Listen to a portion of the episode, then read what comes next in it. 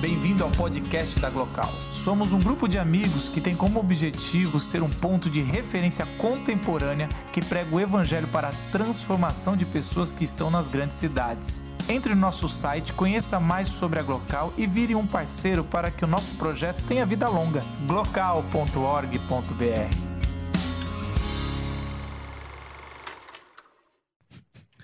E aí, galera, na boa? Salve, salve a todas e todos. Bom, legal, né, ouvir o Tuca.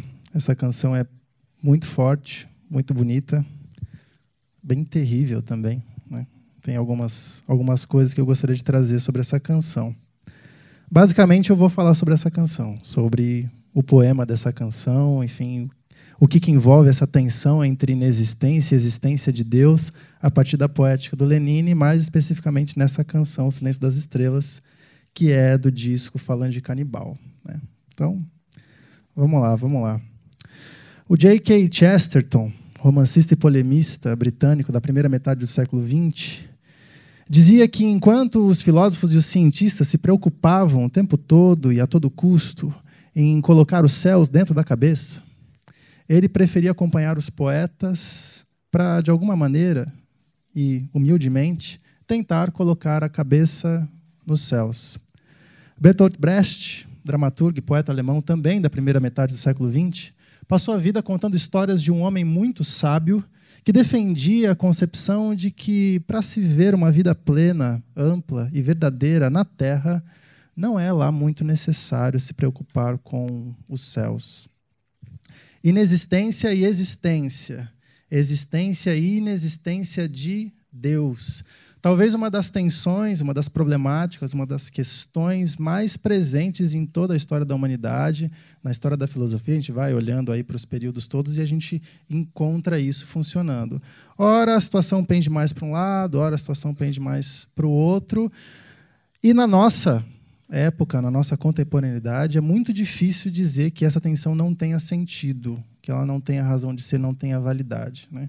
Realmente a ideia de Deus, o conceito de Deus persiste, a também questão da ideia e do conceito da inexistência de Deus persiste. Então, o desafio é esse: tentar pela letra da canção, pelo poema dessa O Silêncio das Estrelas, mostrar como isso vai se desdobrando.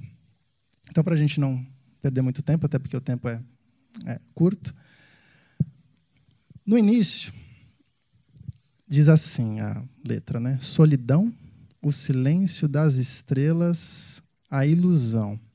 Quando a gente vai olhar um, um, texto poético, a gente normalmente identifica algumas coisas, né? A métrica do texto, se tem rima ou não, quantos versos tem, que tipo de versificação se faz, qual a estrutura, a estrutura do texto, blá blá blá. Enfim, a gente faz tudo isso. E uma coisa que a gente faz também é identificar o eu lírico, se tem, né? Agora está na moda não ter eu lírico nenhum, né? Parece que o discurso vem do nada e vai sei lá para onde. Eu gosto disso também, é super legal, mas você fica meio perdido. Você fala assim, mas esse texto está falando alguma coisa mesmo? Igual Água Viva da Clarice Spector, né? Você lê, lê, lê, mas, cara, não sei o que está acontecendo aqui. Mas no caso dessa canção, tem um eu lírico lá, pelo menos dá para dá defender. E a minha proposta de interpretação, que é uma das propostas possíveis, né? eu não, não defendo nenhuma verdade absoluta, até porque a gente está duvidando da existência de Deus, verdade absoluta já está já tá para lá. Né? É que esse eu lírico ele é uma espécie de fênix ou Adão. Fênix no lance da mitologia grega ou Adão no lance da mitologia cristã. Né? Por quê? Porque ao mesmo tempo que ele é um particular, ele é um indivíduo, ele é também o universal, ele é o coletivo. Então essa experiência da solidão, do silêncio das estrelas e da ilusão é a experiência que eu proponho como a experiência que põe a possibilidade da problemática da temática. Ou seja, é isso que faz com que apareça essa tensão entre inexistência e existência de Deus. Por quê? Esse é o lírico, esse indivíduo, que ao mesmo tempo é universal, ele é o humano e é a humanidade ao mesmo tempo, numa espécie de, de suspensão espacial e temporal. Ou seja, a gente pensa na história da humanidade e pensa nesse tipo de experiência, né, da relação entre a solidão, o silêncio das estrelas e a ilusão. E aí esse indivíduo se percebe sozinho e essa raça inteira, essa humanidade também se percebe sozinha.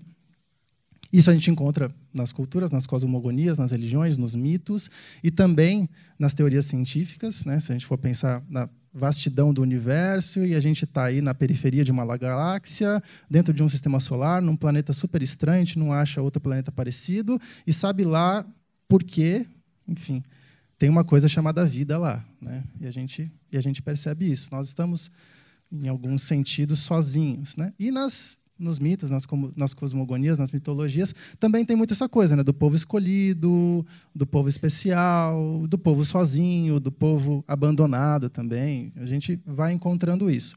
Aí a questão é o seguinte: essa solidão faz com que esse indivíduo, que ao mesmo tempo é o universal, olhe ao redor e olhe para o mais vasto possível, né? as estrelas. E a ideia é que, ao olhar para as estrelas, ele ouça o silêncio das estrelas. Ou seja, não ouça uma, uma resposta. Ou seja, não haja algo que dê esse sentido absoluto. Né? Claro que vocês vão poder dizer, não, mas né, basicamente toda a história do homem é a produção de sentido ou a reprodução da percepção desse sentido. De fato, por isso que vem a ilusão. Né? A solidão, o silêncio das estrelas e a ilusão. Essa ilusão é tida como a explosão das várias e várias tentativas de expressão dessa experiência existencial. Ou seja, né, por meio dos dois elementos de base do humano, ou seja, da condição humana. Quais seriam esses, né, de acordo com a minha, minha proposta, minha tentativa? A racionalidade e a linguagem. A racionalidade posta no interior dos limites do tempo e do espaço, a gente for pensar numa coisa lá, Immanuel Kant, assim, né? não dá para pensar fora do tempo e do espaço, não dá mesmo. E da linguagem, seja porque, se a gente lembrar do Wittgenstein, os limites do nosso mundo são os limites da nossa linguagem.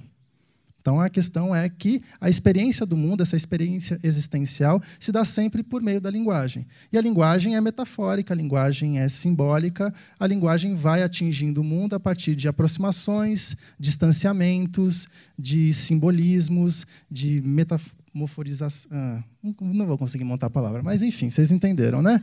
É, é não vou conseguir montar. Metáforas. Né? Metáforas, metáforas, metáforas. E aí, a experiência existencial vai se dando por conta disso. Se fosse por aí, estaria tudo bem, mas né, o desafio é colocar a tensão entre inexistência e existência de Deus. Né? Não é só isso.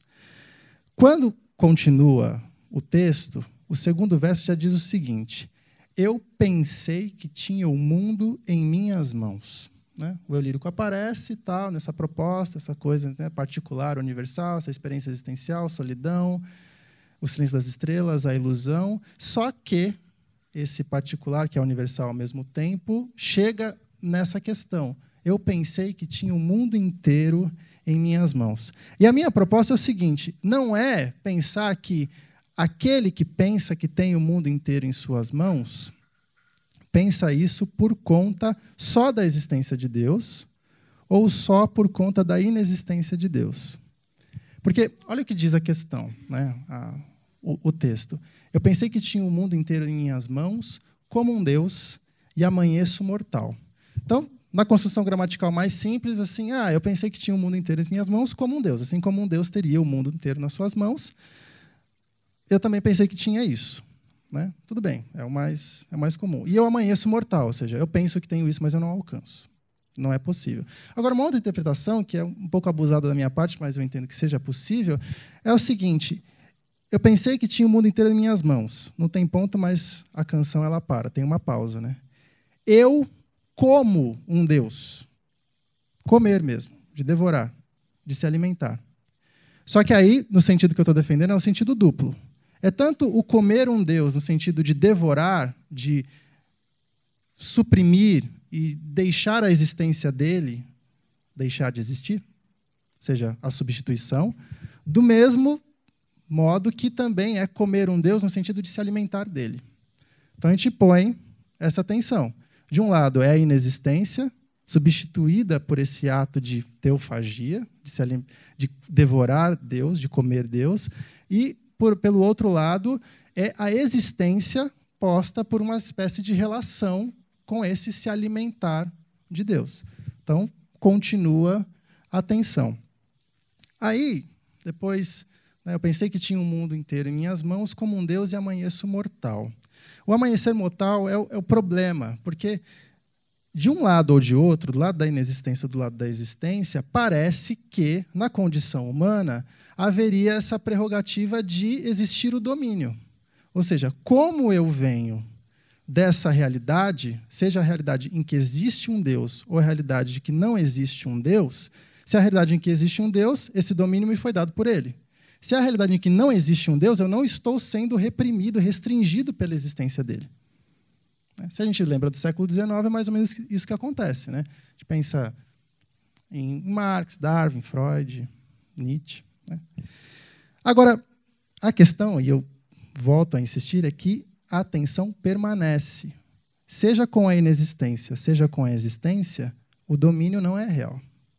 Se a gente olha para a história da humanidade, o que, que acontece depois do século XIX? Duas guerras mundiais, a Shoah, né, o Holocausto, Hiroshima e Nagasaki, a Guerra Fria e outras tantas coisas. Aí os partidários da inexistência de Deus vão dizer: não, mas isso aí tudo aconteceu por conta dos cristãos que promoveram os conflitos, tal. É verdade, também tem isso. Tem muita relação com a existência de Deus nesses grupos.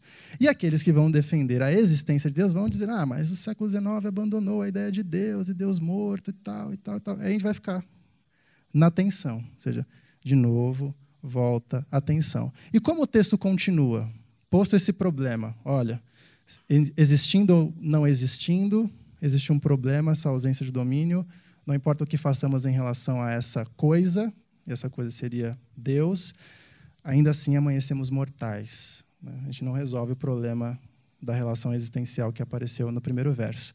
E assim, repetindo os mesmos erros, dói em mim ver que toda essa procura não tem fim e o que é que eu procuro afinal. Aí a coisa fica bem séria. E aí é o problemaço do texto. Né? Nesse primeiro momento aparece essa experiência existencial, no segundo momento aparece o problema.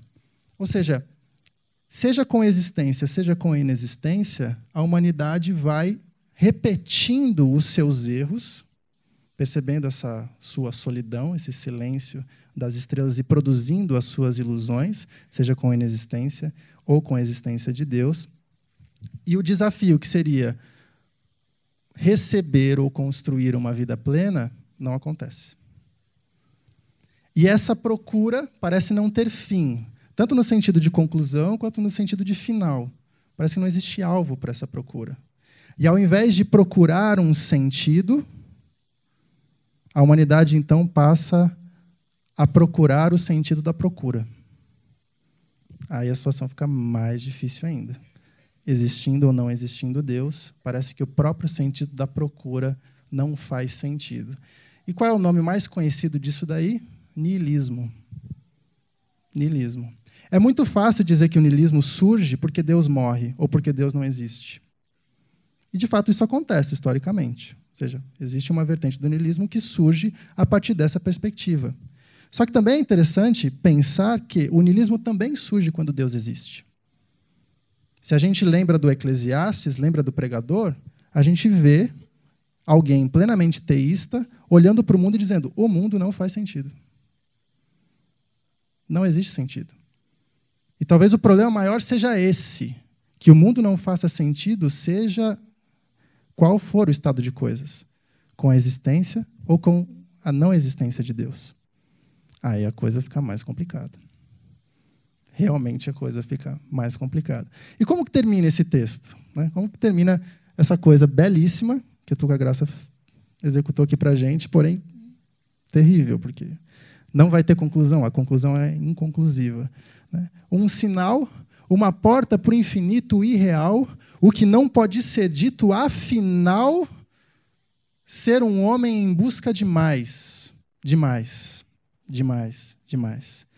Os sinais, as representações simbólicas, os discursos que vão sendo construídos, os discursos que vão sendo construídos não conseguem ser cumpridos, as promessas que a humanidade faz para si mesma, levando em consideração a existência ou a inexistência de Deus, aqueles que negam os seus princípios, ao reverterem os seus princípios nas suas ações, a irrealidade de toda essa realidade, o absurdo, o caos, aquilo que não pode ser dito, aquilo que a própria linguagem não consegue comportar, mas que é admitido como o real, como o terrível.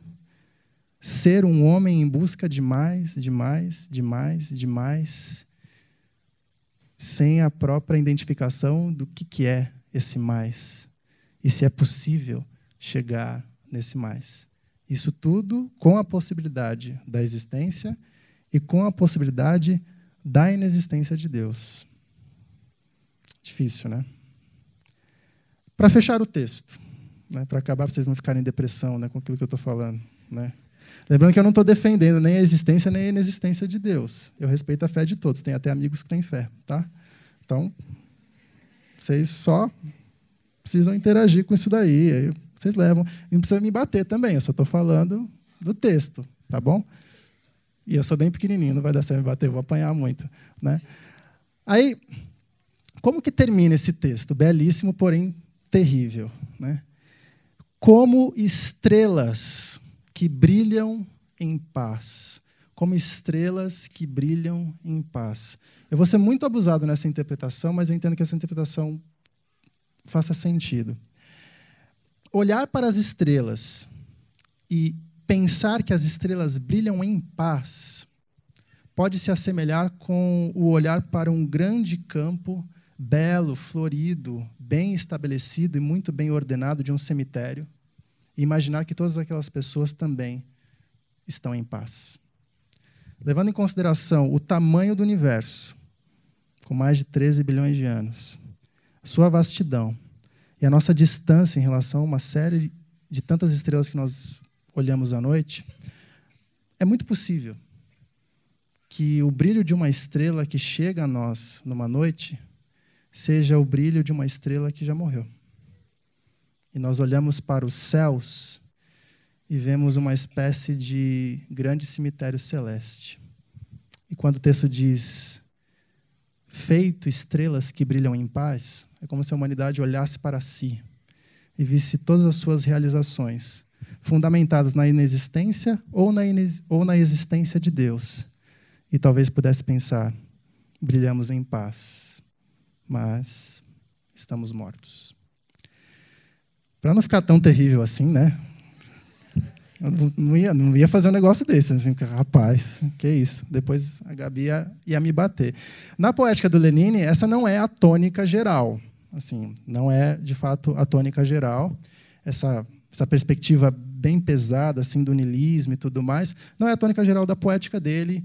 O Lenin traz muito uma perspectiva humanista, nesse sentido de que todos os homens são políticos e de que a existência do homem é política, então ele precisa se relacionar bem com o meio ambiente, bem com o outro, bem com a existência, bem com tudo, a partir de muito sacrifício, de muita construção, e esse âmbito da transcendência não fica tão marcado assim. É mais uma relação da imanência.